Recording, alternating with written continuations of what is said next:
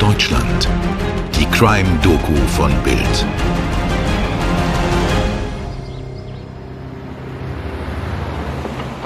Morgens um 7 Uhr am 18. August 1988 steuert ein BMW 735i mit dem niederländischen Kennzeichen HR20TN auf den Grenzübergang Kleinerburg bei Gronau zu.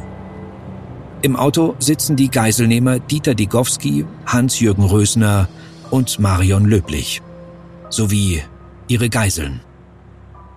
Es handelt sich um Silke Bischoff, 18 Jahre, in der Ausbildung zur Rechtsanwaltsgehilfin und ihre langjährige und beste Freundin Ines Feutle, Azubi als Verkäuferin.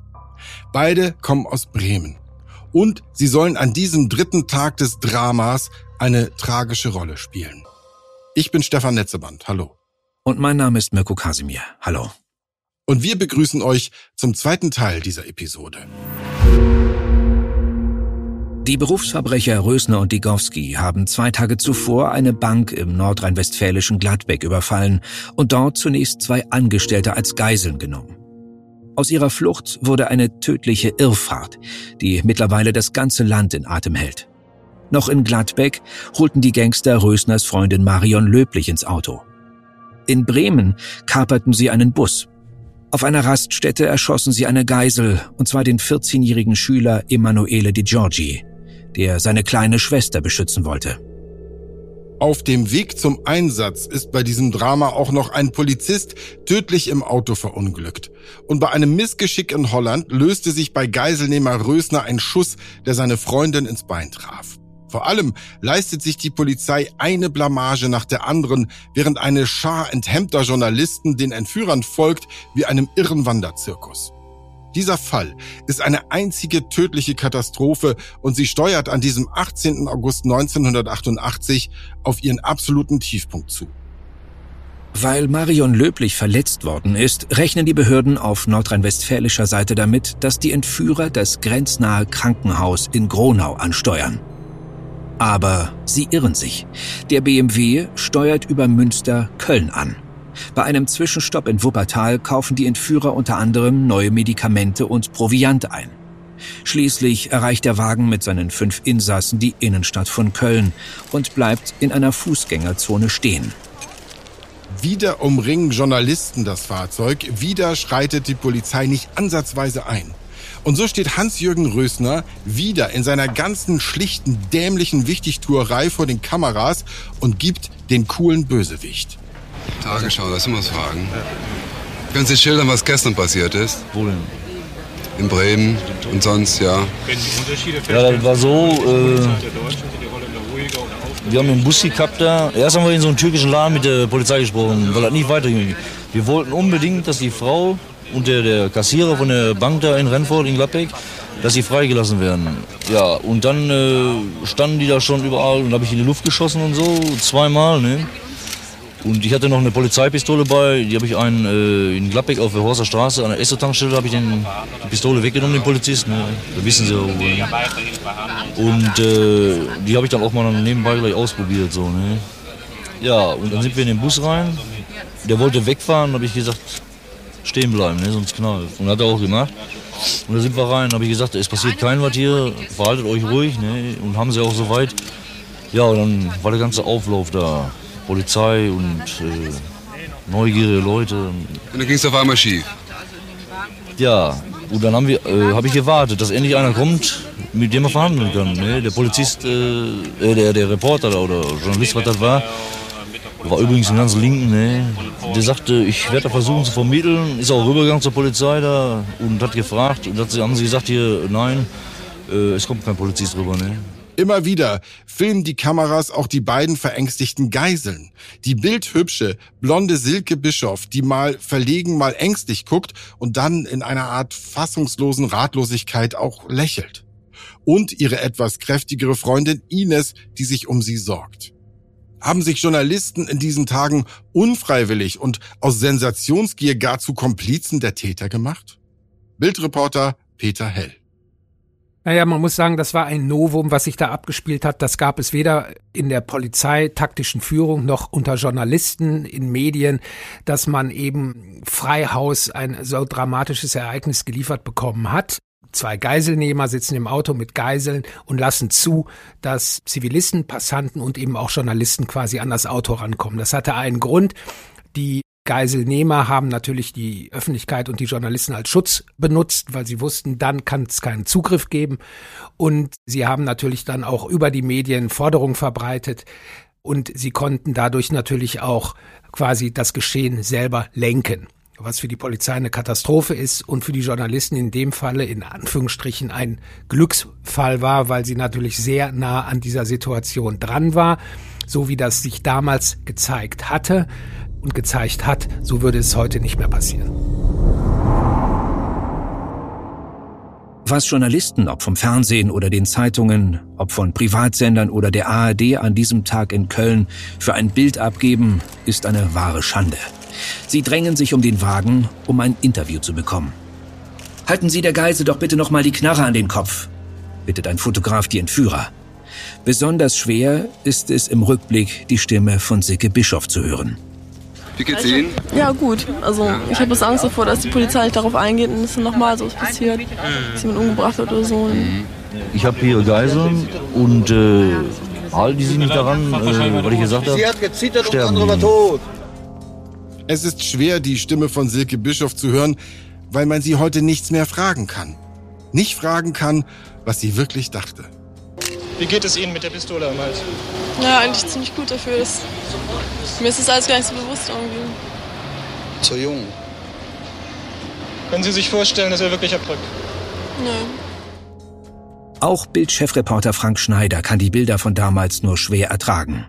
Denn in der Nähe, die die Journalisten zu den Tätern hatten, lag für die Polizei eigentlich auch eine Gelegenheit, findet er. Dann hat sich etwa ja wie ein Rausch entwickelt unter den Journalisten. Jeder wollte nah dran sein. Der Höhepunkt, traurige Höhepunkt war dann in der Kölner Fußgängerzone, wie das Auto umringt war. Aber da sagen ja auch heute viele Experten, auch damals äh, involvierte SEK-Beamte, eigentlich hätten wir das genau für uns nutzen können. Wir hätten ja, diese Medien waren ja wie ein Tarnmantel für uns. Wir hätten uns ja drunter mischen können als Fotografen getarnt. Wir hätten ja die Täter außer Gefecht setzen können, vielleicht sogar durch diese Tarnung als Journalisten. Aber da hat man sich damals gegen entschieden. Man hatte irgendwie einfach Angst, äh, etwas falsch zu machen. Keiner wollte die Entscheidung treffen. Aber was die Journalisten damals gemacht haben, geht eben auch überhaupt nicht. Dass dieser eine Journalist dann Verhandlungen mehr oder weniger geführt hat, liegt aber sicherlich auch wieder daran, der hat es wirklich gut gemeint, weil er es nicht verstehen konnte, dass bei der Polizei sich keiner gekümmert hat um nichts. Die Täter wurden immer nervöser, haben in die Luft geschossen. Es war ja auch wirklich mit anzusehen, wie die wirklich immer mehr die Nerven verlieren. Dann gab man ja wohl diesem Journalisten eine Nummer bei der Polizei. Dann hat er ja da aus, damals von seinem Autotelefon angerufen. Handys gab es ja noch nicht. Und sagte immer nur, da geht keiner dran, da geht keiner dran. Also diese Bilder im Kopf zu haben, es war ein Totalversagen auf allen Seiten, muss man einfach so sagen. Tatsächlich gab es sogar den Versuch in Köln, die Geiselnehmer zu überwältigen und auszuschalten. Ein SEK-Beamter namens Rainer Kersting arbeitete sich mit einem Team in Zivil an den Wagen heran und verwickelte Rösner in ein Gespräch. Aber weil die Einsatzleitung dem Team jegliche Bewaffnung verboten hatte, entschied Kersting sich im letzten Moment gegen den Zugriff. Nach einiger Zeit wollen die Entführer raus aus dem Zentrum. Also machen sich wieder Journalisten bereit, dem BMW zu folgen. Und Udo Röbel vom Kölner Express bietet sich an, die Verbrecher in deren Auto aus der Innenstadt zu lotsen. Aus heutiger Sicht absolut haarsträubend. Aber damals? Bild-Chefreporter Peter Hell macht sich sein Urteil nicht so leicht. Das ist eine individuelle Sache. Der Kollege, der das gemacht hat, Udo Röbel, hat sicherlich mit bestem Wissen und Gewissen da gehandelt. Wahrscheinlich wollte er, oder das wird er heute wahrscheinlich auch noch sagen, der Geiseln keinen Schaden zufügen. Das ist eine komplette Einzelsituation, die es heute so nicht mehr geben wird. Diese verstopften Autobahnen, auch dieses Hinterherfahren, auch das, da würde ich mich nicht freisprechen, auch da würde man selber hinterherfahren, um dem zu begegnen oder um das zu verhindern, hat ja auch die Polizei oder haben natürlich auch oder hat die Öffentlichkeit auch eine komplette Veränderung vorgenommen. Es gibt dann, das sieht man in Kriegen, sogenannte Embedded Journalisten, um eben einen sogenannten Wildwuchs zu verhindern. Besagter Reporter Udo Röbel war später übrigens noch Chef unter anderem von Bild und Bild am Sonntag. So viel Transparenz muss sein. An diesem Sommertag 1988 steigt er an der Raststätte Siegburg West, wo die Geiselnehmer tanken, wieder aus. Rösner fährt weiter Richtung Bad Honnef. Dort plant die Polizei den Zugriff. Werbung Moin ihr Fußballverrückten. Ab sofort gibt es für euch jeden Morgen ab 6 Stammplatz. Euren Fußballstart in den Tag. Mit allem, was ihr wissen wollt und müsst. In kompakten 15 Minuten sorgen wir dafür, dass ihr mitreden könnt. Für die Kantine, die WhatsApp-Gruppe oder den Stammtisch. Wer uns gehört hat, der gibt da überall den Ton an. Wir ordnen ein, wir werden. Wir überraschen und wir sind manchmal auch frech. 80% von euch und ich krauen sich auch mal an den Eiern. Folgt Stammplatz Stammplatz auf der Podcast-Plattform eurer Wahl, um keine Folge mehr zu verpassen. Wir freuen uns auf euch. Werbung Ende. Gegen 11 Uhr am Vormittag hatten die Geiselnehmer die Kölner Innenstadt verlassen. Um etwa 13.35 Uhr erreichen sie über die A3 die Stadt Bad Honnef, kurz vor der Landesgrenze zu Rheinland-Pfalz. Am Autobahnkilometer 37,5 macht der Wagen einen Halt auf dem Seitenstreifen. Als Rösner wieder vom Standstreifen anfährt, rammt das Kölner Spezialeinsatzkommando den BMW mit einem tonnenschweren Spezialwagen, einer umgebauten Mercedes S-Klasse. Aber anders als geplant trifft das SEK-Fahrzeug nicht die Fahrertür der Verbrecher, sondern das linke Hinterrad. Außerdem sollte eigentlich ein Funksignal den Motor des präparierten Fluchtwagens ausschalten. Richtig so eine Art James Bond-Logik. Aber das Einsatzteam hat vergessen, den entsprechenden Sender mitzunehmen. Entschuldigung, das kann man nun wirklich irgendwann nicht mehr fassen. Und so endet die Polizeiarbeit, wie sie die ganze Zeit war, während Gladbeck. Völlig dilettantisch. Der erste SEK-Wagen schrammt nach dem Tuschieren am BMW vorbei. Weitere halten an. Es kommt zu einem wilden Schusswechsel. In dem Durcheinander kann Ines Feutle fliehen. Degowski erleidet einen Kreislaufkollaps und bekommt nichts mehr mit. Rösner schießt wild um sich und trifft dabei Silke Bischoff tödlich. Er selbst überlebt, genauso wie seine Freundin und Komplizin Marion Löblich. Die beiden werfen ihre Waffen aus dem Wagen und ergeben sich. 54 Stunden nach Beginn des Dramas ist die Geiselnahme von Gladbeck beendet. Im folgenden Gerichtsverfahren werden Rösner und Degowski zu lebenslangen Freiheitsstrafen verurteilt. Für Rösner ordnen die Richter darüber hinaus die Sicherungsverwahrung an. Seine Freundin Marion Löblich erhält eine neunjährige Freiheitsstrafe wegen erpresserischen Menschenraubs und Geiselnahme mit Todesfolge. Aber wenn wir mal ehrlich sind, dann war damit nur ein kleiner Teil der Geschehnisse geklärt. Die Polizei hat sich damals 54 Stunden lang bis auf die Knochen blamiert. Und die Journalisten erwiesen sich als aktionistischer Haufen ohne moralischen Kompass. Also hatte Gladbeck Konsequenzen, meint Bildreporter Frank Schneider und meint in diesem Fall erstmal die Polizei.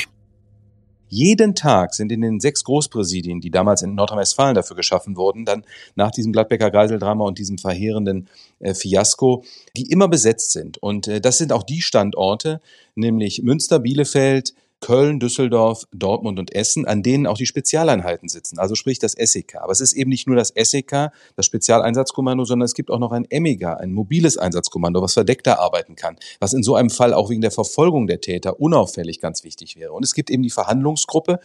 Die Verhandlungsgruppe sind geschulte Polizeibeamte eben psychologisch gestuhlt, die natürlich die Täter auch zur Aufgabe besser bringen können oder sie besser lesen können und dadurch natürlich die Einsatzkräfte auch besser beraten können. Und dann gibt es auch noch die technische Einsatzgruppe, die dann eben auch mit zum Beispiel einem Auto, wo ein Sender dran ist oder eben mit anderer Technik, die natürlich heute auch besser ist als damals, muss man fairerweise sagen, aber natürlich auch technisch unterstützen kann. Und diese ständigen Stäbe sind jeden Tag da. Das heißt, egal wann etwas passiert, es ist ein ständiger Stab da und kann eine sogenannte BAO nennt sich das, ist eine besondere Aufbauorganisation, sofort in Betrieb setzen und dann sind innerhalb kürzester Zeit bis zu 500 Polizisten im Einsatz, weil man Hundertschaften, Spezialeinheiten, alles verzahnt auch der Journalismus hat aus Gladbeck gelernt. Das erste Ergebnis war eine Änderung des Pressekodex beim Deutschen Presserat. Seitdem sind Interviews mit Tätern während des Tatgeschehens verboten. Polizei und Medien haben außerdem ihre Zusammenarbeit besser geregelt. Sie versuchen unter anderem wilde Spekulationen mit Verbindungsbeamten und schneller anberaumten Pressekonferenzen einzudämmen. Aber Bildreporter Peter Hell sieht uns schon längst in den nächsten großen Herausforderungen der anderen Seite ist es so, dass was damals Gladbeck war, übernehmen heute die sozialen Medien und jeder Bürger ist im Prinzip auch ein Reporter, denn wenn heute etwas stattfindet, findet dieselbe Sensationslust und Gier auf der Straße statt. Da werden die Handys gezückt und da wird genauso nah rangegangen. Also Gladbeck findet eigentlich heute bei jeder kriminellen Tat jeden Tag statt, weil sobald Zeugen da sind, übernimmt der Bürger quasi als Reporter, als Filmender die Rolle des Journalisten und insofern gibt es gar keine Distanz mehr. Das hat sich heutzutage so verselbstständigt, dass teilweise, und das muss man auch leider sagen, ähm, die Bürger, die Zeugen sind, die Rolle der Journalisten übernehmen und dass viele Journalisten oder viele äh, Zeitungen oder Medienhäuser dann gar nicht mehr vor Ort hingehen, weil sie sagen, wir haben ja schon Bilder und wir haben ja schon Informationen über die sozialen Medien, über Twitter oder X, wie es heute heißt, Instagram etc., was journalistisch eigentlich auch ein Sündenfall ist. Denn da hat man gesehen, dass da auch sehr viele Fehler entstanden sind, weil eben nicht genug nachrecherchiert wurde oder verifiziert wurde. Es wurde also an verschiedenen Stellen gelernt aus dem Drama von Gladbeck. Aber längst gibt es neue Herausforderungen bei kriminellen Großlagen. Und damit sind wir am Ende unseres heutigen Falls angelangt. Wir freuen uns, dass ihr mit dabei wart. Diese Doppelfolge haben wir mit dem Archiv von Axel Springer und den fachlichen Einschätzungen unserer Reporter Peter Hell und Frank Schneider zusammengestellt. Aufnahme und Skript Stefan Netzeband, Schnitt Lilly von der Osten. Postproduktion durch Schwarz Audio Berlin. Wir hoffen, wir hören uns auch beim nächsten Mal. Bis dahin, euer Mirko und euer Stefan.